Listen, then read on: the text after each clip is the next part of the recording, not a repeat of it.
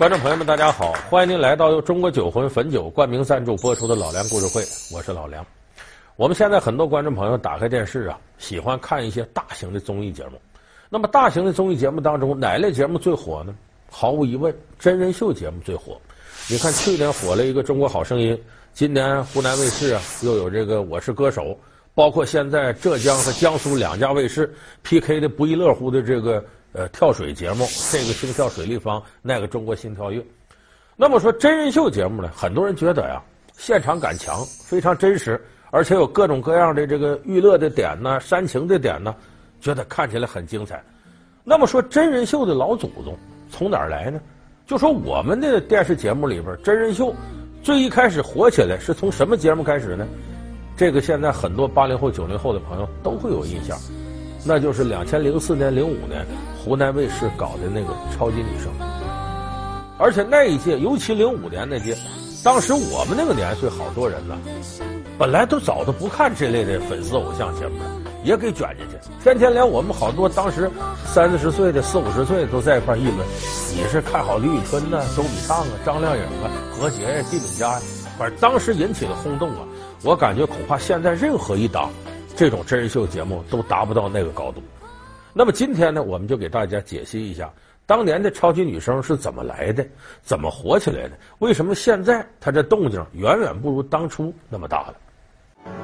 从什么时候开始，歌手人气比演唱水平更有竞争力？从什么时候开始，控制不住脾气的评委最能吃得开？从什么时候开始？观众成了决定偶像命运的终结者。一档节目怎样引来诸多争议？选秀节目如何能长盛不衰？老梁故事会为您揭秘超女密码。那么当年的这个超级女声啊，可以说掀起了一个全民都看真人秀的这么一个高潮，因为以前我们从来没见过这样的节目。其实我们看过《超级女声》的朋友，如果你现在重新把《超级女声》零四年、零五年拿出来放一遍，你会发现，其实也没啥意思。你觉得这里边怎么那么土呢？是跟现在电视节目比，那就算土。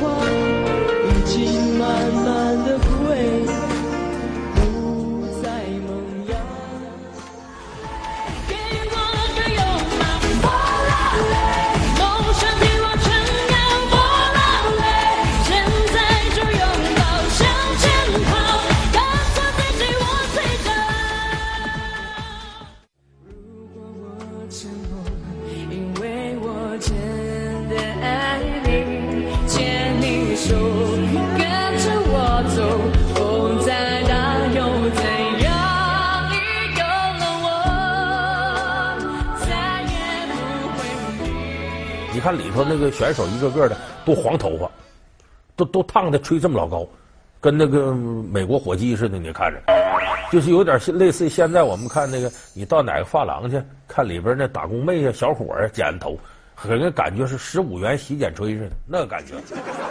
但是当时被很多人认为这个非常时尚，很有意思。那更时尚的是什么呢？这个里边不是选歌手吗？李宇春、周笔畅、张靓颖都唱歌吗？很多人没有按照国外那种说真人秀，说这是一场秀，没按照这个方式。咱们很多观众还想啊、这就是个歌曲比赛。那歌曲比赛，中国人当时见过什么呢？青歌赛。青歌赛什么模式呢？歌手在那哆哆嗦，很紧张的唱，然后这边都是音乐界的大腕在那打分，每一分都得有来历，零点一分我怎么给你扣的？你这个唱腔啊，还是这发声啊，还最后文化考核呀、而且，青歌赛的这个场地，你感觉很紧张。你这这不是今年这青歌赛改版又出来了，但是我对的评价依然不高。咱实事求是说，我形容青歌赛整个的场面，有时候就跟墓地似的，显得鬼气森森的，就太过严肃了。你电视节目要有点娱乐性，你弄得就跟这个三堂会审似的，选手也紧张，评委也紧张，观众看了心里更揪，所以他收视率不高，这是非常正常的事情。那么当时超女一出现，很多人还按照青歌赛模式来看呢，说这个也是歌手比赛的，看看吧。哎呦，一看可新鲜透了，没见过这样比赛。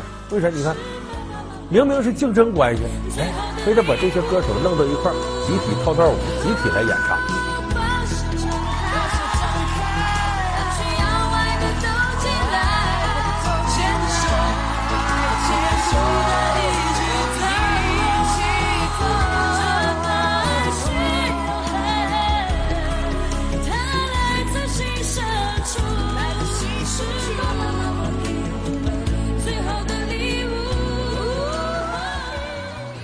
再一个，淘汰谁了？他走了。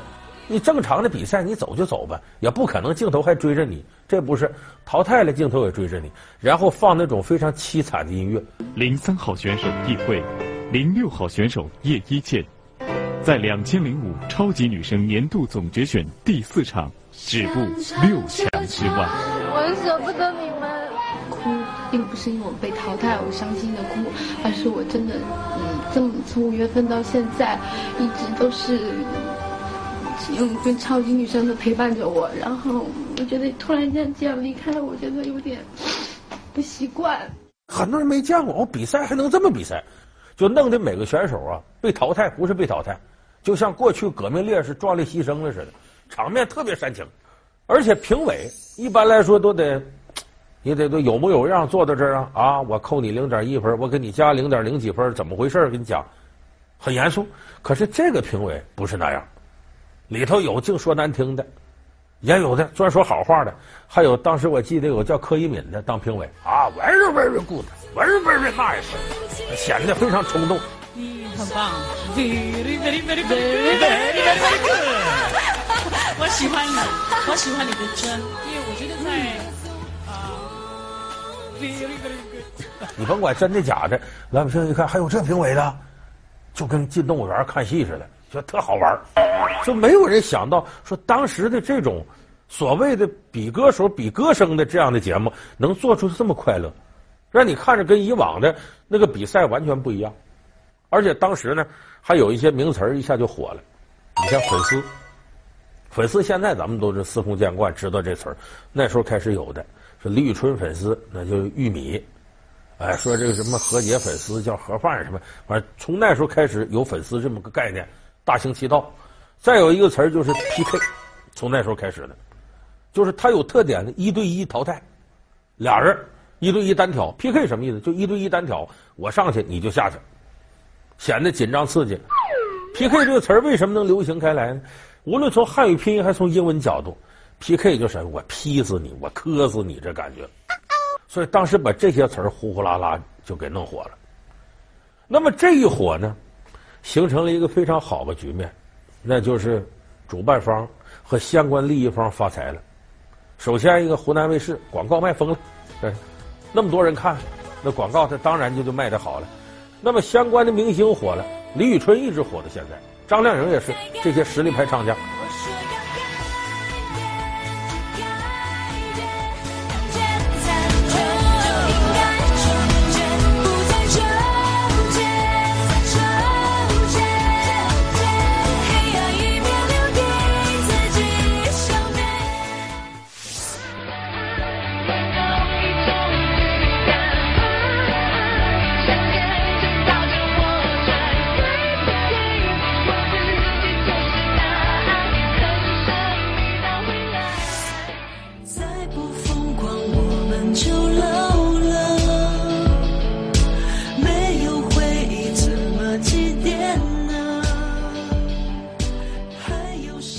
当然，就零五年那一届，之前之后，超女都火不到零五年的程度。你能说李宇春、张靓颖他们的实力就绝对超过之前之后的超女吗？也不见得。就因为当时获得了最高程度的关注，还有一方发财了，什么就是电信公司、移动公司发短信的，说怎么他们跟着发财呢？大家可能记得当时有这么个场面，就是一开始啊，这评委什么说了算，到进入十强以后呢，评委也说了不算了。玩什么呢？全国的观众朋友发短信，谁短信人气高，谁就上去。结果这一点呢，把很多这个热心观众给刺激起来。为啥？以前坐电视机前看，哎呀，评委给他高分吧，我就喜欢他。决定权不在自个儿，这好不容易自个儿有决定权了，那赶紧发短信。这个就有点类似什么呢？中国好声音那种受宠若惊，原先都是导师往那一坐，我收你了。现在这导师得求上我这儿来吧，上我这儿来吧。哎，顿时咱们老百姓有一种翻身农奴把个上，当家做主的感觉。哎呦，我们也牛起来了。其实那都是幻觉，你怎么可能牛得过导师呢？如果你加入到我的队伍，我竭尽全力的为你写歌。如果你在我的团队里，切，啊又来了，你不是就我会讲吗？我会帮助你 实现对你目前这个情绪的最好的控制和拿捏，我可以跟你保证。杨坤好急。好，欢迎您回到中国酒魂汾酒冠名赞助播出的老梁故事会。当时呢，超女形成了一个巨大的舆论场，社会各界不同的人。好像就这热点事件不参与参与不表达点意见就失去了存在感。当然，没有任何一档节目一出来就会遭受到所有人认可，肯定有人不认可的。其中有很多搞着文化评论的人就提出说，这个节目隐含的价值观有问题。什么问题呢？这是毒害青少年。说有这么大罪过吗？人给你分析啊，说你看啊，这节目李宇春呢、张靓颖啊，原先都干嘛的？学生。有的呢，在这个酒吧里头演唱，一场多少钱呢？没几百块钱，算多的。原先籍籍无名，没人知道他。可是这一下子露面了，一个晚上，全国全知道他了。然后出场费翻番往上涨，啊，各大公司争相跟他签约。你让很多学生孩子看完之后，幻想一夜暴富、一夜成名，就不愿意脚踏实地、艰苦奋斗了。他确实是一夜成名，这确实会让一些看的人呢浮想联翩。你他能这样，我能不能这样呢？我真要有这么个机会，我一夜成名，我也找这样机会。我省着我在这天天苦读书啊，又辛苦工作呀，我有这机会能一步上位，我干什么不找呢？可是什么事你都得两面看。你再翻过来看，超女最主要的受众是哪些人呢？十岁以上，二十五岁以下，这些孩子。那么这些人看超女，幻想一夜成名、一夜暴富，他有他比较深刻的社会背景。你看，这已经超女过去快十年了。那个时候是什么时代呢？往前五年，一九九九年的时候，中国大学面临一次扩招。咱们现在绝大多数八零后、九零后恐怕都是上大学拜扩招之赐，否则的话，你们中间至少有一多半根本没有可能上大学。现在基本上你你自己要拿点钱自费，那大城市升学率都在百分之八九十左右，所以当时大学生迅速贬值，贬值造成什么呢？国家不包分配，毕业找不着工作，毕业即失业。现在这个现象也存在吗？大学生工作难找。以前呢，你比方这孩子上学，哎，家里跟你说好好念书啊，念书为啥？考大学，考上大学就进保险箱了。对我们那代人是啊，考上大学你农村的进城市了。正式工作分配，呃，正式工作关系，从此之后你就等于啊，更上一层楼了。可是现在呢，你就是考上大学了，也不一定能找着工作，而且分配时候面临各种各样的困境。所以等于原先这有个目标，上大学以后就锦绣前程，现在突然因为扩招，大学生贬值，他不值钱了。所以对于这代人来讲呢，家里头包括他自身确立的这个明确目标，等于坍塌了。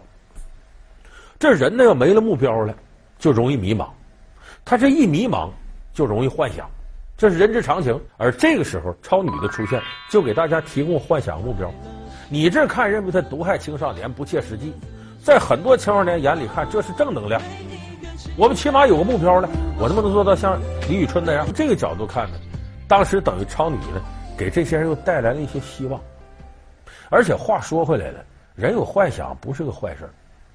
那时候咱们很多人批判，要搁在今天不一定。为啥？今天咱们国家都提倡中国梦。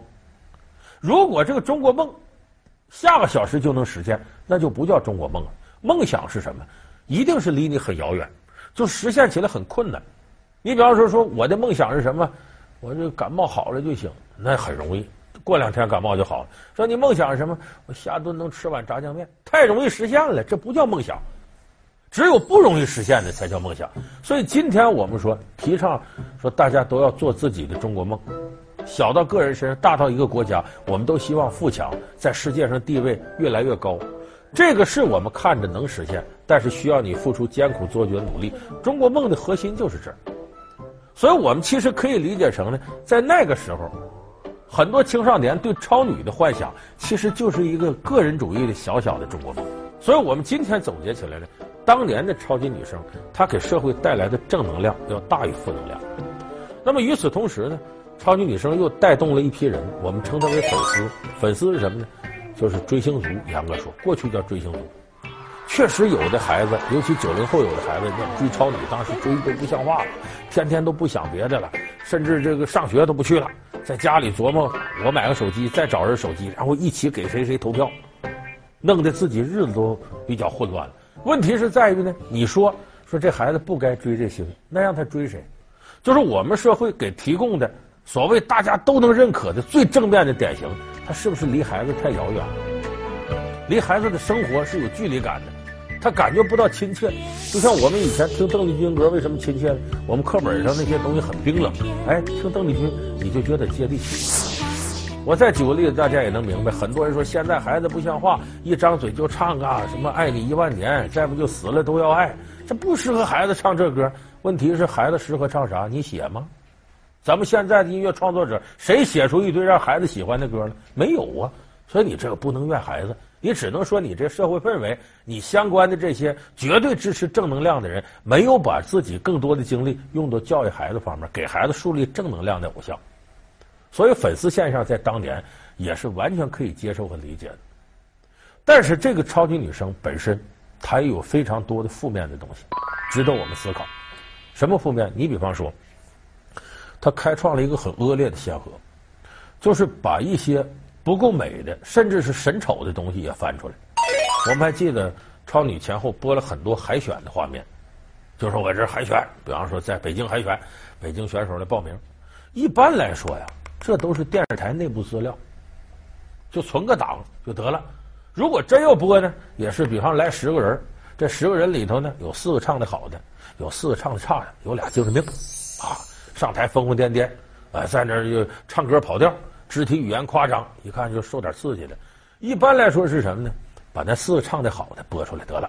你看海选时候我们有质量，唱的不好的和精神病的就不播了。但是超级女声开创个先河，他把头两个唱的好的拿出来，把后两个精神病拿出来，一合播出来了。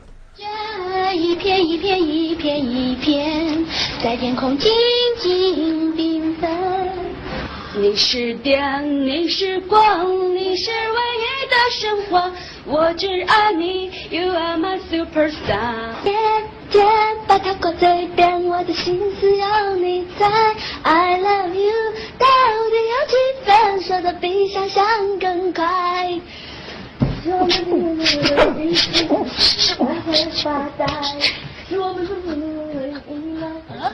咱们一看电视，哎呦，没见过这个啊，真新鲜啊！这人是不是有毛病啊？哪医院跑出来的？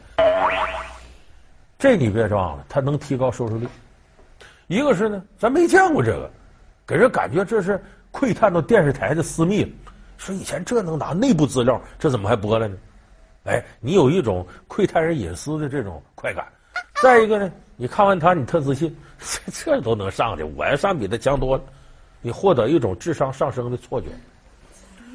所以当时把这播出来，真提升收视率了。可是这种东西风气开辟的太坏了，到后来很多的这个选秀节目，甚至都不播一些好的，就专挑这样的弄出来，让大家猎奇神丑。这在当时来看是一个非常不好的现象。另外，再有些什么现象，围绕这个选手啊，这些炒作。这在当时来看呢，也是把中国这个娱乐圈炒作的风气又进一步推波助澜，达到个新层次。那会儿我记着黄健翔、张靓颖，有人说他俩有关系、有私情，后来证明这无稽之谈。我后来见黄健翔，我问有这事儿，我发现胡说八道，没有，就是相关的有人要利用这个事儿来炒作、来推啊！你看黄健翔、张靓颖名人嘛，这怎么怎么把他人气推旺。还有李承鹏当时呢，前几天支持李宇春的，马上就有人利用这个说一查谱系呀，他俩都是四川人，说李承鹏是李宇春他叔叔，其实也是无稽之谈。就那个时候，把几乎能用上的这些炒作手段，在当时基本上都使个遍。这个等于是这档节目出现了很多负面新闻的一个重要源头。随着呢后来呢这种节目越来越多了，大家也就司空见惯了。所以很自然的，超女再往后，她是一届不如一届的，因为总是第一届大家的关注度最高。但是超女当时呢，给后来中国的选秀节目带来一个影响，就是本来呢，我们这个选秀呢，你真人真事儿才打动人，你的歌声好是你的硬件，可是到后来我们会发现，游离于唱歌以外的因素越来越多，不光是什么毒舌评委，选手自身出现很大问题。你看我们这些年看选秀节目常有的事儿，选手一上台，没说几句话呢，就得说自己家里的，你一听他家里头，哎呦。这个世上可怜人太多了，他爸爸瘫痪，他妈妈化疗，他弟弟截肢，他哥哥打工生死不知。其实你一打听，全是假的，胡说八道。人爹妈好好活着呢，活得比我都结实，这是。所以这种恶劣的风气，现在在中国选秀节目里铺天盖地。我当看到这个现象，我心里头直恶心，甚至有的时候他是真的，我都认为假的。你看这种事情，他就是狼来了，在咱们现实生活当中一次活生生的例子。所以这一点呢，我想呢，呃，咱们节目最后呢，咱得说说有位老前辈，你很早就预见到这个了，谁？周星驰。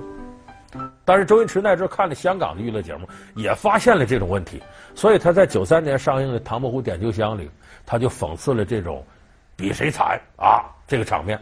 大伙儿记不记得华府要找这个一个呃仆人，然后周星驰跟另外一个人在门口争。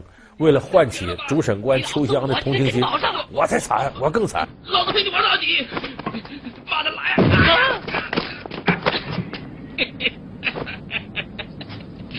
想跟我玩，我连命都不要了，看你怎么跟我比，谁敢比我惨呐、啊？这段镜头拿过来，大家看一遍，就能理解到当年周星驰怎么讽刺香港娱乐节目的荒诞，他也是如今我们大陆娱乐节目的荒诞之处。好，感谢您收看这期《老梁故事会》。《老梁故事会》是由中国酒魂汾酒冠名赞助播出的。我们下期节目再见。